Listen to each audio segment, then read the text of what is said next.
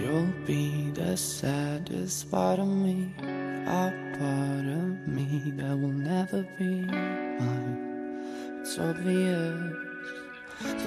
Indignados e impotentes, la familia de Santi Cocanús explica que uno de los acusados de la agresión que le causó la muerte está en paradero desconocido a dos semanas de que se inicie el juicio. Santi, 17 años, murió tras ser apaleado por seis jóvenes a la salida de una discoteca en San Sebastián. David Beramendi.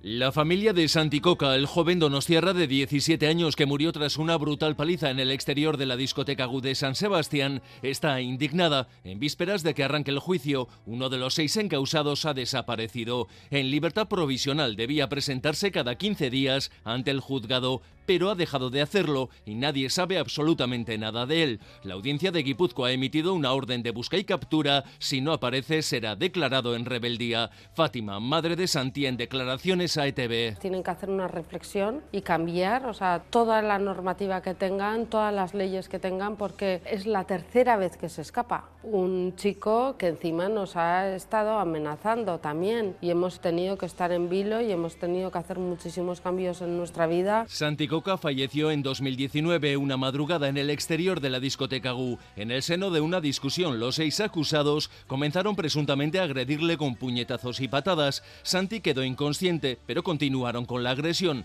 El joven tuvo hemorragia cerebral y tras dos días murió en el hospital. El juicio arranca dentro de 12 días. Fiscalía y acusación particular piden 20 años de prisión para cada uno de los encausados. La entrevista con Fátima, madre de Santi, y con su hermano Iker, testigo de los hechos, mañana en los informativos Gaurregun y Teleberry.